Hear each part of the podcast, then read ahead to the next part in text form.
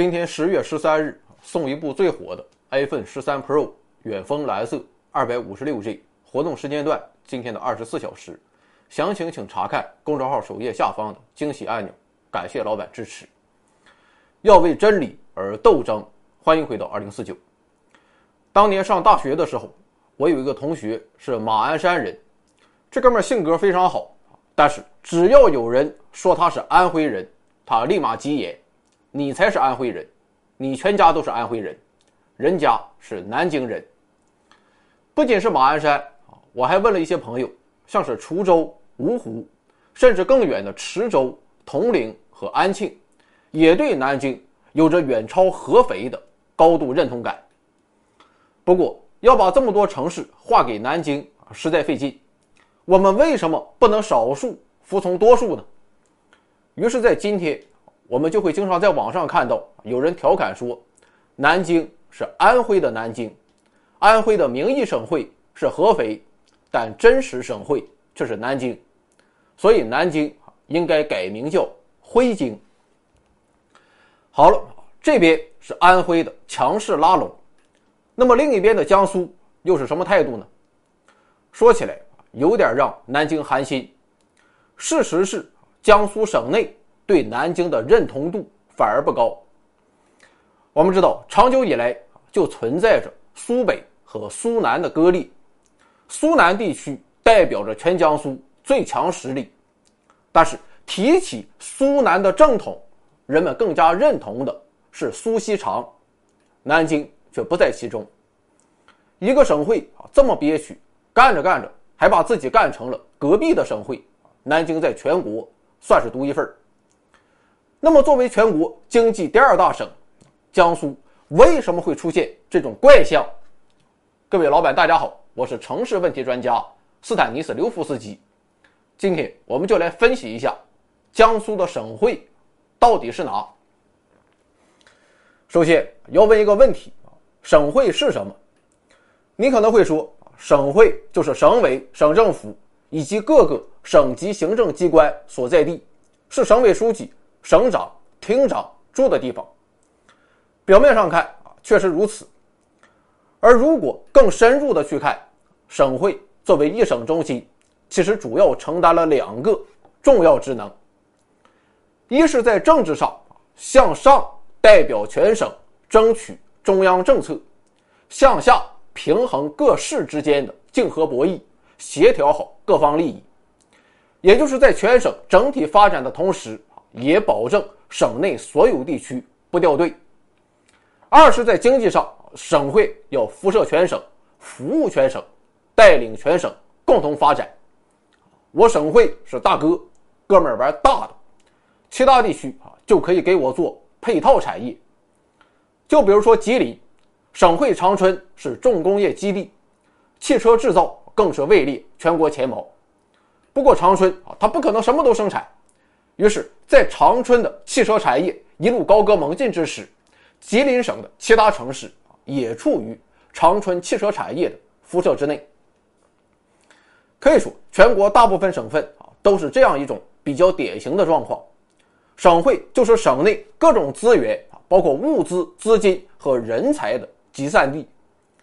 在地图上看就十分明显，各个省会就好像一个个中心环岛，交通十分发达。向外一通辐射，是全省的枢纽所在。可以这么说啊，如果现在把某个省会从地图上给挖走，全省的经济啊也就转不起来了。或许在某些省份中，省会的经济实力并不是最强，像是广东、山东和辽宁。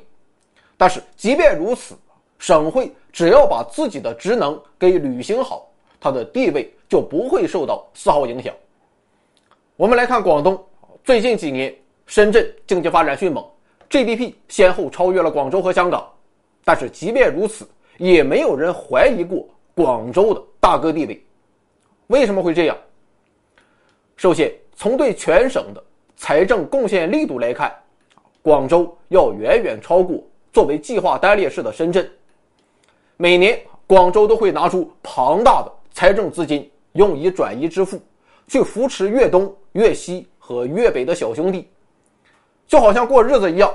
二哥家虽然更有钱，但二哥他不掏钱；大哥家虽然没有二哥家有钱，但家里的大事小情，不论是给弟妹买房，还是给祖宗秋坟，大哥全都冲在最前面。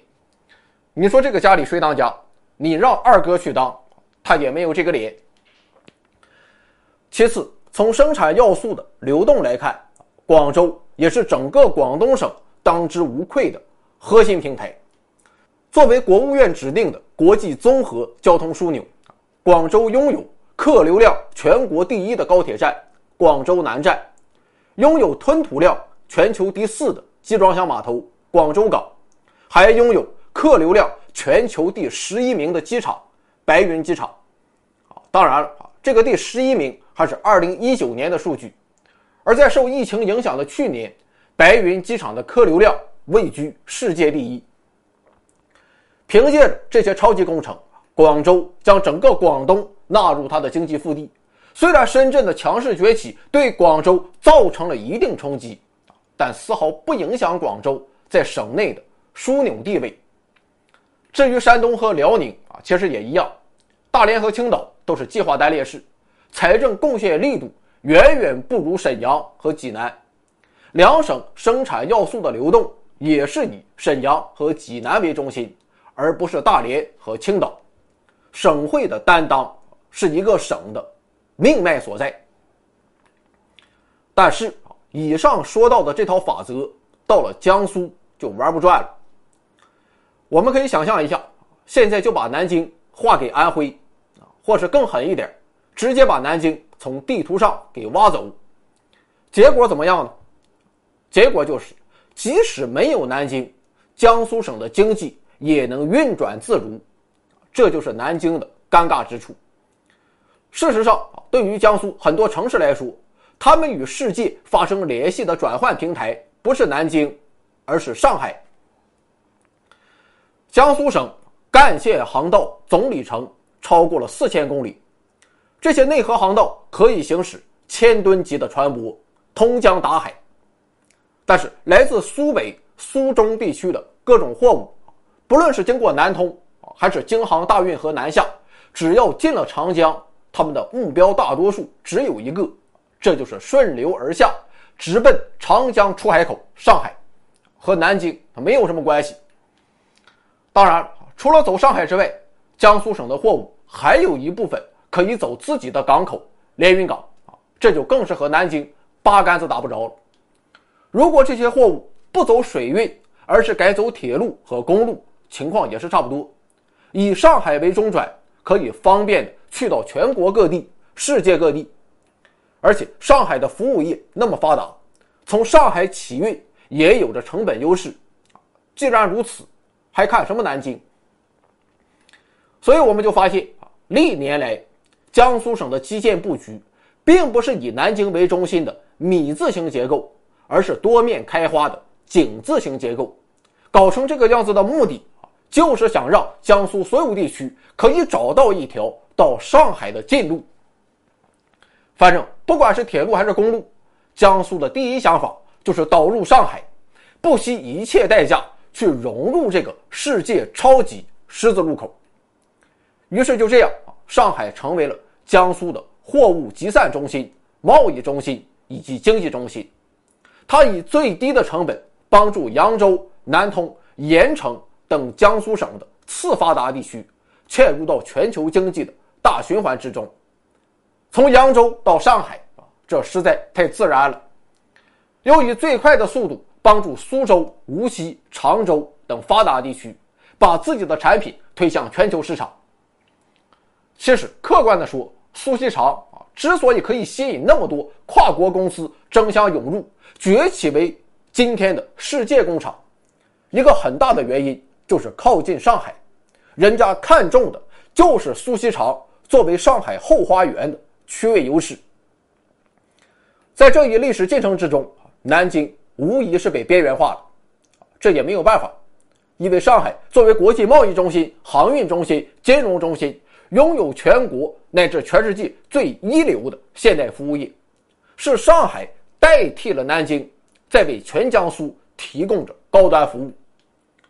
就比如说我啊是常州的一个大老板，现在我的公司要上市，我肯定是去找上海证券交易所。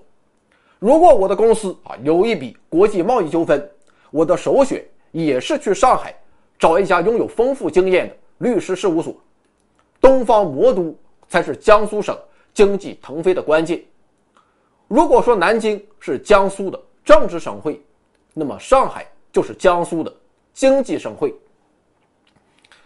当然了啊，即便事实如此，作为直辖市的大上海也不可能屈尊去做一个江苏的省会。那么这是否就意味着南京是仅次于上海的最好选择呢？很遗憾啊，或许答案也是否定的，因为还有一个城市在江苏省内享有着极高声誉，这就是苏州。二零二零年，苏州 GDP 高达两万零一百七十一亿元，位列全国第六。相比之下，南京的 GDP 目前还只有苏州的。百分之七十三点四。不过，苏州之强，并不只是强在它的经济规模。古语有云：“上有天堂，下有苏杭。”作为与杭州齐名的历史名城，在帝制时代，苏州确实做过江苏的首府。江苏，江苏，省份名字的由来就是江陵加苏州。新中国成立之后，南京成为了江苏省会。包括南京长江大桥等超级工程，在南京纷纷上马。一时间，苏州不再是南京的对手。但是，改革开放之后，江苏省内风云突变。苏州虽然不再是江苏的政治老大，但他却以中国第一大普通地级市的身份，低调的隐藏在南京的身后，指引着全省的发展方向，成为了江苏实际上的。精神领袖。想当年，处于转型期的中国可谓一片混沌，问题丛生，不只是基层，哪怕是高层都在摸着石头过河。有的人怕搞大了收不住，于是干脆原地不动，躺平了；有的人随波逐流，被时代裹挟着前进。但苏州不一样，这个具有冒险精神的城市，一个猛子，嗷一下钻进了时代的浪潮之中。主动为江苏乃至全国趟出了好几种范式。首先，在集体经济方面，苏州搞出了苏南模式。在上世纪八九十年代，以乡镇企业为主体的苏南模式啊，可以说是风光无限。当时江苏一度想把这种经验复制到全省。后来，由于一系列原因，苏南模式衰败。但是苏州啊，并没有一蹶不振，而是又在外资领域及时探索出了中心工业园模式，仿佛一夜之间，金鸡湖畔就遍布技术和资本密集型产业，由此诞生了新苏南模式。今天，新苏南模式已经在江苏获得了相当程度的普及，像是宿迁就搞了一个苏宿工业园，南通也搞了一个。苏通科技产业园。最后，在现代化治理方面，苏州还诞生过昆山经验，为全国地方政府从管理型转向服务型做出了参考样本。这就是苏州，它总是不鸣则已，一鸣惊人。其实，山东、辽宁和福建也拥有双子星城市，青岛、大连和泉州。也有着自己独辟蹊径的发展经验，但他们都没有苏州模式那么轰动，那么具有标杆性的意义。可以说，正是苏州把江苏推向了全国最高舞台。苏州就是江苏改革开放的象征，它代表着江苏与浙江的温州模式、广东的深圳模式分庭抗礼。所以在精神层面，苏州可以算是江苏的。文化省会。好了，说完了更合格做江苏省会的上海和苏州，最后我们再来看一下真正的省会南京。在过去很长一段时间中，南京的 GDP 都要落后于苏州和无锡，只位列江苏省第三名。直到二零一四年，南京才实现了对无锡的超越。但是我们不能小看南京的能量。虽然在江苏省内，南京不是很受待见，但是在安徽的地盘上，南京确实称得上是实际省会。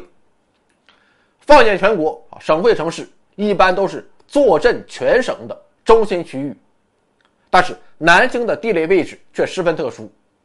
看地图我们会发现，它偏居江苏西南一隅，远离地理几何的中心，而且被安徽三面包抄，几乎要嵌入安徽体内。这种独一无二的格局，就天然决定了南京对内辐射较弱。但对外辐射却很强。就比如说，在空港方面，南京的禄口国际机场实际上成为了安徽滁州、马鞍山、芜湖、宣城等城市的共用机场，因为相比于合肥的新桥国际机场，禄口机场要近很多。在铁路方面，那就更过分了，安徽十六个地级市全都和南京。通了高铁，我说的高铁是指那个 G 字头的高铁，D 字头的动车不算在内。但是反观江苏省内，南通、盐城和泰州，直到今天还没有 G 字头的高铁直达南京。特别是这个南通啊，我觉得特别不可思议。二零二零年，南通 GDP 已经破万亿，位列全国二十一名。南通到南京的距离。和安徽池州到南京的距离差不了多少，但是南通到南京最快的一列车是 C 三七八六次，用时两小时十六分钟，而池州到南京最快的一列车是 J 七零七八次，用时只需要一小时二十五分钟，两者相差五十一分钟。北京到天津，它也用不上五十分钟，确实让人匪夷所思。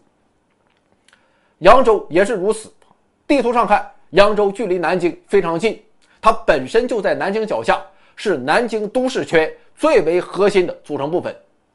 但扬州到南京最快一列车 C 三七六二要用时四十九分钟，相比之下，距离要比扬州远上一百六十公里的安徽蚌埠，它到南京最快的 G 四百四十五次。用时只要四十分钟。如果你是一个地理盲啊，高铁的数据在这明摆着，你也会把南京当做是安徽的省会。地铁也一样，在二零零二年，南京规划了全国第一个跨省的都市圈——南京都市圈，旗下成员有一半都是安徽的城市，包括马鞍山、滁州、芜湖和宣城。顺着这一思路，近年来。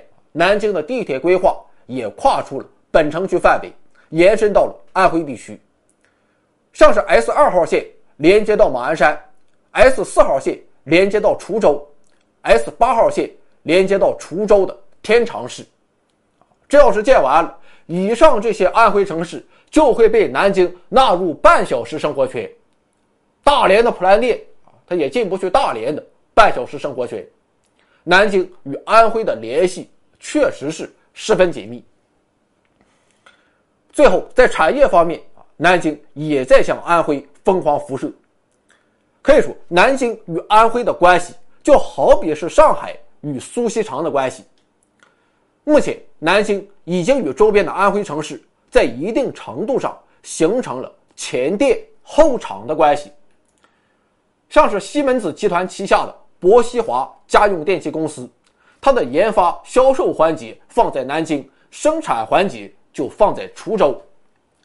南京还有许多汽车配套企业集体转移到了滁州岔河开发区。当然了，不仅仅是南京在服务着安徽省，半个安徽省也在以各种方式供养着南京。滁州供应了南京四分之一的粮食，马鞍山供应了南京一半的蔬菜。有一位马鞍山老铁就和我讲，马鞍山的母鸡是安徽的母鸡，但他们下的蛋却是南京的蛋。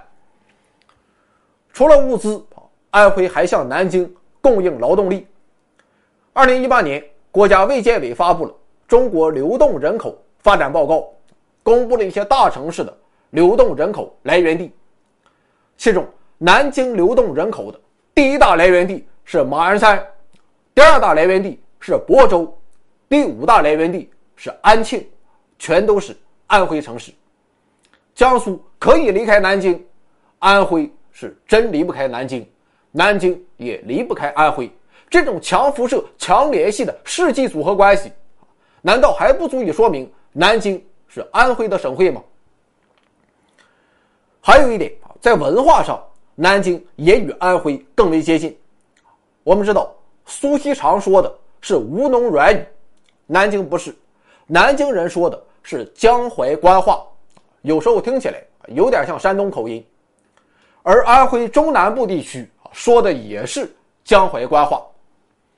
事实上，在历史上，南京也确实做过安徽的省会，两者在文化上有着很高的相似性，半个安徽对南京都有着很强的向心力，啊，也就不足为怪。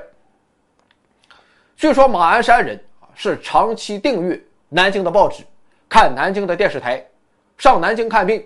上南京读书。很多年前，坊间传言南京要成为直辖市，同时把马鞍山也给划走，那还当什么安徽人？着实让马鞍山人兴奋了好一阵子。妥了啊，情况就是这么个情况啊，貌似江苏也没有受到什么影响，但是有一个极为隐蔽的影响，或许在未来会影响江苏的进一步发展，这就是人口问题。数据显示，截至二零二零年末，江苏常住人口为八千四百七十四点八万，相比于二零一零年增长了六百零八万。再看广东，二零二零年末常住人口一点二六亿，十年间增长了两千一百七十一万。广东与江苏的经济总量差不了太多。而且，江苏的十三座城市全部被列入国家历史文化名城。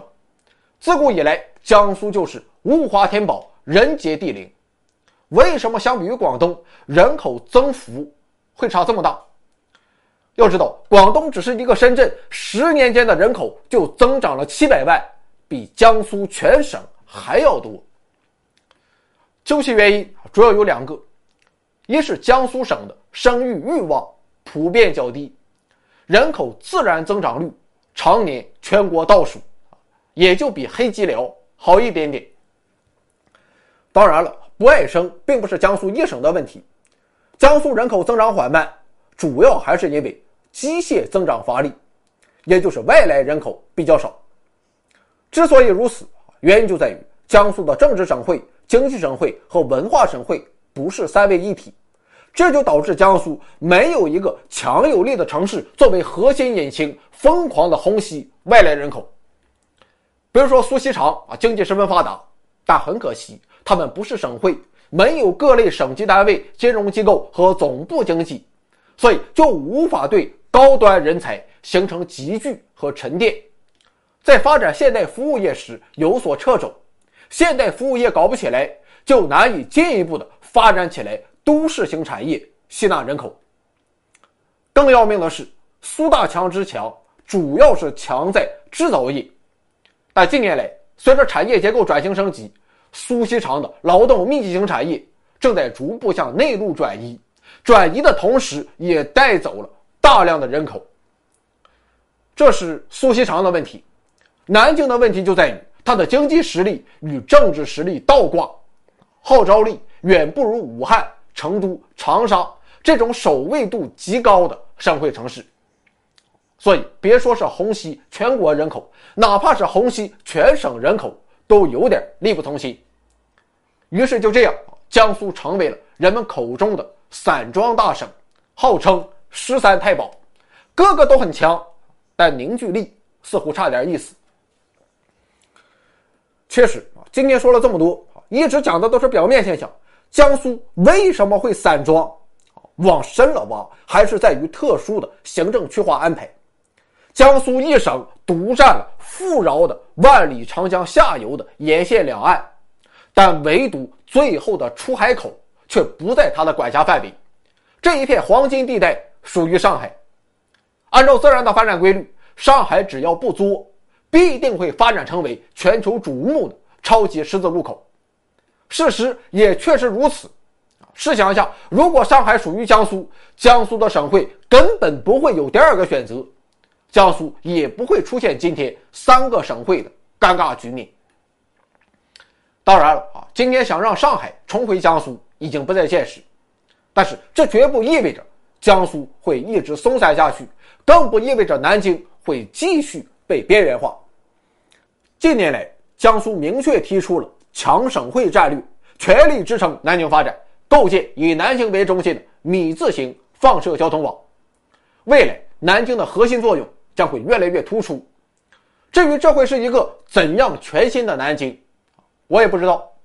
目前大致的去看，南京对互联网产业和外向型经济兴趣不大。这倒不是因为南京没有这个能力，而是因为几十年发展过来之后，我们认清了一个现实，这就是互联网经济和外向型经济。可以富中国，但却很难强中国。关于互联网经济啊，在上一期介绍上海的节目中啊，咱们已经唠过了。今天简单看一下外向型经济。外向型经济的代表无疑就是苏锡常。诚然，以苏锡常为代表的外向型经济为国家的发展积累了第一桶金，但是如果想进一步发展，成为全球经济的领军者。我们就绝不能死守外向型经济。就比如说汽车制造业，早在二三十年前，我国就在汽车制造领域开始尝试用市场换技术，试图以合资公司的方式获取国外先进的知识产权，搞出了什么一汽大众、北京奔驰、华晨宝马、广汽本田。但是结果怎么样？老外啊倒是赚了不少。但直到今天，我们也拿不出一家叫得硬的自主汽车品牌，拿出来什么了？华晨中华吗？换壳的 BJ 九零吗？相比之下，没有老师的中国高铁倒是在全世界独领风骚。合资模式啊，为什么没有导致技术的扩散和能力的成长？原因就是他们没有产品开发的经济动力。而且，就算是你想，也会遭到外方资本有意识的控制。北京大学的陆峰教授啊，前几年写了一本书，名叫《新火走向自主创新》，书挺厚啊，没法看。中心思想我给你总结一下，他说的就是所谓的合资，其实就是引进了大量的生产图纸，我们有了观摩权和按图生产权。但是，即便你发现图纸有问题，想改动一个螺丝，也必须在外方本部进行。老外是把知识产权的外溢死死封锁，到最后，这些合资企业全都沦为了跨国公司的加工厂，充其量只能提高我们的生产能力，但却无法提高研发能力。这种没有技术的工业化，在历史上是成功的，但它绝不是中国未来发展应有之义。或许正是看到了这些问题啊，国内的大城市，但凡还有点想法的，都在大力发展高新技术产业，南京自然也不例外。于是，在最近几年，南京开启了大力的招商引资与人才引进，发展起集成电路、生物医药、人工智能等新兴产业，站在了全国制造业转型升级的最前沿，默默的正在从配角变成主角。而且南京的优势是巨大的，不要忘了，南京的高校资源集聚度仅次于北京和上海，位列全国第三，这是其他城市难以复制、不可多得的优质资源。我们相信，未来随着资本的不断涌入，科技的不断发展，南京将会成为江苏真正的省会。六朝古都能否抓住历史进程，迎来蜕变，就是一个字：干。这里每天都有无数个故事在发生。这里是我现在生活的城市，这里是南京。